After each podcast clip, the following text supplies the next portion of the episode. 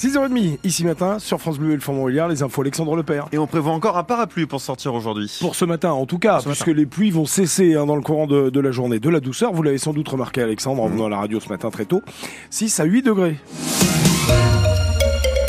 Et on revient sur la venue à Belfort d'un ancien candidat à la présidentielle. Le triple candidat perdant, en effet, en, 2012, 2017 et 2022, Jean-Luc Mélenchon était en meeting hier soir à Belfort devant 650 personnes à la salle des fêtes. 1h30 de meeting sur plusieurs thèmes d'actualité et des soutiens, évidemment, conquis par le leader des Insoumis, Christophe Beck.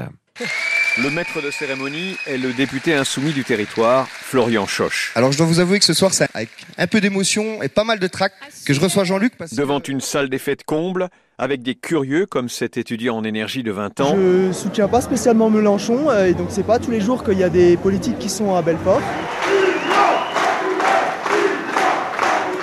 Arrive le leader insoumis, Jean-Luc Mélenchon, qui consacre une grande partie de son intervention sur la guerre à Gaza. Aucun crime ne donne le droit à un crime plus grand. Aucune attaque armée ne donne droit au génocide.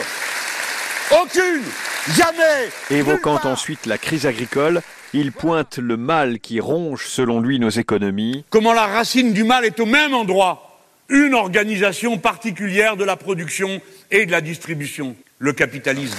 Une heure et demie et une Marseillaise plus tard, c'est une assemblée conquise qui se disperse. Il est top à tous les niveaux, il est convaincant. Il est humain, il est, très humain. Et ce qui est remarquable aussi avec lui, c'est qu'il regarde tout le monde. Instruit, cultivé. Ah, je l'aime Mélenchon. Ah ouais, JLM, je l'aime. Voilà, Jean-Luc Mélenchon, toujours soutenu dans le territoire après ce meeting hier soir, le chef de file de la France Insoumise qui est arrivé pour rappel en tête à Belfort lors du premier tour de l'élection présidentielle de 2022 avec 29,54% des voix devant Emmanuel Macron. Un petit trafic aux conséquences lourdes. Le responsable d'un centre de contrôle technique condamné hier avec son employé par le tribunal judiciaire de Belfort. Deux hommes reconnus coupables d'avoir réalisé des contrôles techniques de complaisance entre 2013 et 2017. Quatre ans de prison, dont trois avec sursis à l'arrivée pour le patron et deux ans de prison avec sursis pour le salarié. La défense du patron n'a pas convaincu le tribunal, Louis Joyeux. Il nie en bloc les accusations et rejette la faute sur ses salariés. Ils ont fait un commerce dans mon commerce, se défausse le prévenu. Selon lui, ses employés faisaient de faux contrôles techniques dans son dos en échange d'un petit billet sous le manteau.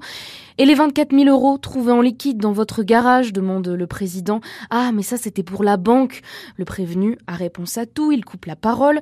À vous entendre, on vous donnerait le bon Dieu sans confession, plaisante la procureure. Et pourtant, le mis en cause avait une double casquette. Il achetait des voitures d'occasion qu'il faisait passer dans son propre centre de contrôle technique avant de les revendre sans jamais faire de réparation. L'enquête estime que 90% de ces contrôles sont falsifiés. Une affaire qui n'est peut-être pas totalement terminée. L'avocat du prévenu compte faire appel de la décision du tribunal. Euh, un drame et un lourd bilan évité hier matin sur l'autoroute A36. Une voiture s'engage sur l'autoroute à contresens depuis l'échangeur de Brognard. Elle roule 5 km, percute un véhicule qui circulait dans dans le bon sens. Le conducteur auteur de la méprise est légèrement blessé, l'autre conducteur est plus sérieusement touché.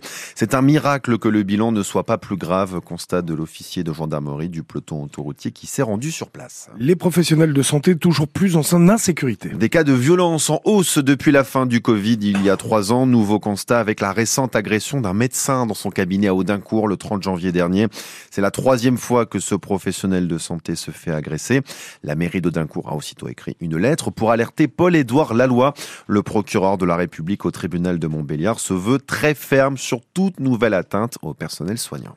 Je ne laisserai passer effectivement aucune agression de ce type, quand bien même le ou les mises en cause n'ont pas d'antécédent judiciaire. Il s'agit, à mon sens, d'une question de principe. Toute personne qui porte atteinte à une personne qui exerce des missions de service public, donc au service des autres, ben, ces personnes-là doivent être particulièrement protégées, de la même manière que les élus, que nos forces de sécurité intérieure, que les services de pompiers, toutes ces personnes-là bénéficient d'une protection renforcée par le législateur. Et donc, j'entends effectivement mettre en œuvre des mesures rapides, fermes et efficaces. Puis en plus, la réponse pénale, ensuite, elle est adaptée évidemment à la personnalité de chaque mise en cause, mais de permettre aux victimes d'être rapidement indemnisées de leurs préjudices. Et le médecin qui euh, est victime dans notre procédure s'est constitué partie civile et l'est invité à chiffrer sa demande, donc qu'il puisse rapidement avoir une décision sur le plan indemnitaire. Et puis mon propos, c'est de faire en sorte qu'il y ait une sanction qui intervienne dès l'issue de la garde à vue pour justement passer ces messages-là de fermeté et de rapidité qui me semblent s'imposer. Et l'agresseur dans cette affaire est donc un sexagénaire originaire de Belfort. Il sera présenté au parquet de Montbéliard ce matin.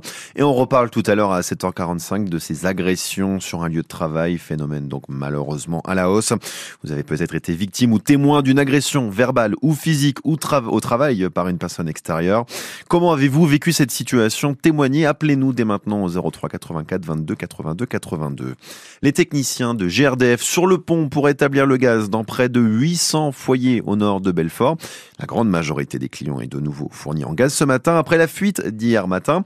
21 personnes évacuées au total rue du Villarmand par les pompiers, pas de blessés et les derniers clients impactés par cette fuite de gaz retrouveront le gaz d'ici ce soir. Ici matin, il est 6h36 minutes. Un bilan encore provisoire pour le CC Etup. Le club cycliste est maintenu sous condition en National 1, la première division chez les amateurs en vélo. Il faudra quand même fournir d'ici les prochains jours les documents justifiant le remboursement du déficit de 33 000 euros accumulé la saison dernière.